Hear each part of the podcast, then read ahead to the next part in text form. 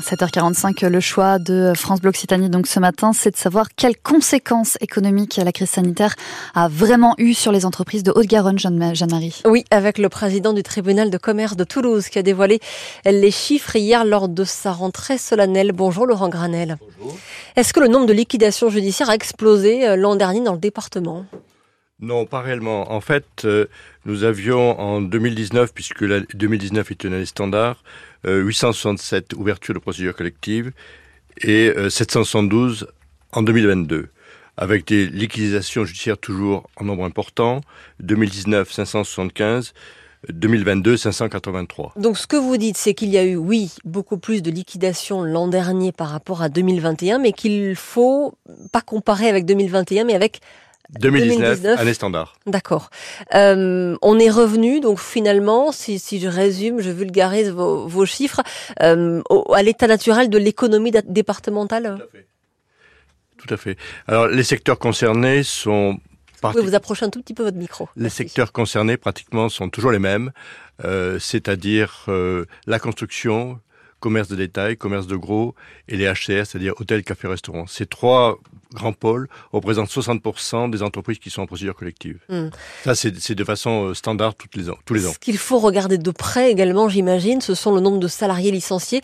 Euh, il peut y avoir euh, plus d'entreprises liquidées, mais tout autant, voire moins de salariés licenciés? Euh, Le nombre de salariés en 2019, on en avait 3129 et en 2022, 2215. Hmm, d'accord. Euh, est-ce que quand même euh, l'Occitanie reste une des régions, la Haute-Garonne reste un département touché hein, par des défaillances d'entreprise on peut dire ça effectivement, oui. Vous avez euh, dit également hier lors de votre conférence solennelle de, rentrée qu'il fallait faire en sorte que les entreprises zombies ne, ne voient plus le jour. C'est quoi une entreprise zombie? Ben, C'est une entreprise qui a bénéficié de prêts garantis par l'État, PGE, mmh mais qui en fait n'avait pas forcément les, les, reins très solides. Euh, le phénomène est accentué par le fait de la guerre en Ukraine, où les difficultés d'entreprise ont été encore plus importantes. Il y avait d'une part à l'époque la crise euh, liée à la Covid. Mmh. Maintenant, c'est ajouté la crise en Ukraine, mmh. la guerre en Ukraine. Ce qui veut dire que les difficultés qu'elles pouvaient avoir euh, quand elles ont eu le PGE, ont été éventuellement augmentées par cette crise ukrainienne, notamment s'ils sont mm. dépendants de, de, l'énergie, c'est-à-dire de l'électricité en l'occurrence. Justement, ces, ces, PGE, ces prêts garantis par l'État euh, qui se sont arrêtés, euh, doivent désormais être remboursés. Est-ce que les entreprises de Haute-Garonne y parviennent? Pas toutes. C'est pour ça que c'est pour cela que nous avons mis en place, continuer d'utiliser plutôt, je dirais, des procédures amiables pour aider les chefs d'entreprise qui ont des difficultés à, à essayer de, de, négocier avec leur banque euh, leur étalement non seulement du PGE, mais aussi de l'endettement au niveau global. Hmm. Parce qu'au niveau national, je voyais que seuls 4% des PGE rencontraient des difficultés de remboursement. Euh, selon la, la, Fédération bancaire française, c'est donc plus compliqué en Haute-Garonne.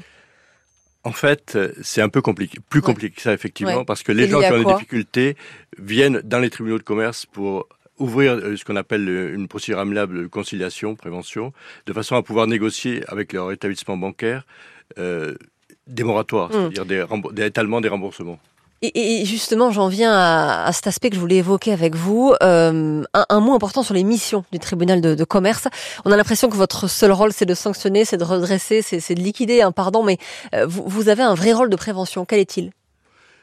Notre rôle essentiel, c'est la prévention. Ça veut dire que on aide les entreprises, c'est ça qu'il faut avoir en tête, on aide les entreprises. Mais la seule condition pour pouvoir les aider efficacement, c'est qu'elles viennent, ces entreprises viennent suffisamment tôt.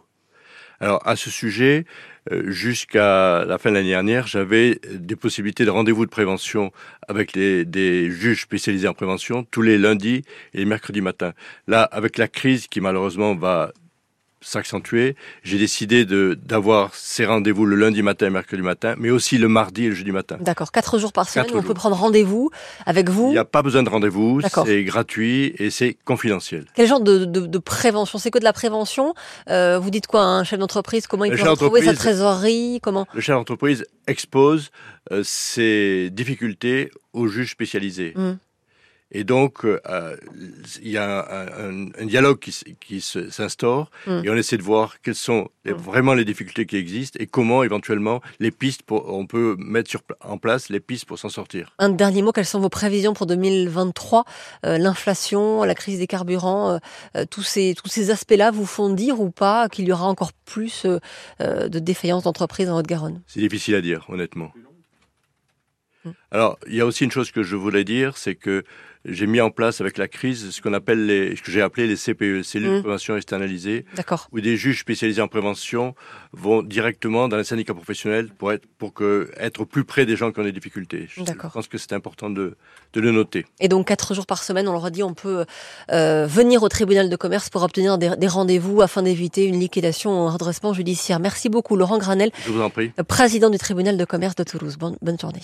Merci. Merci. On s'intéresse euh,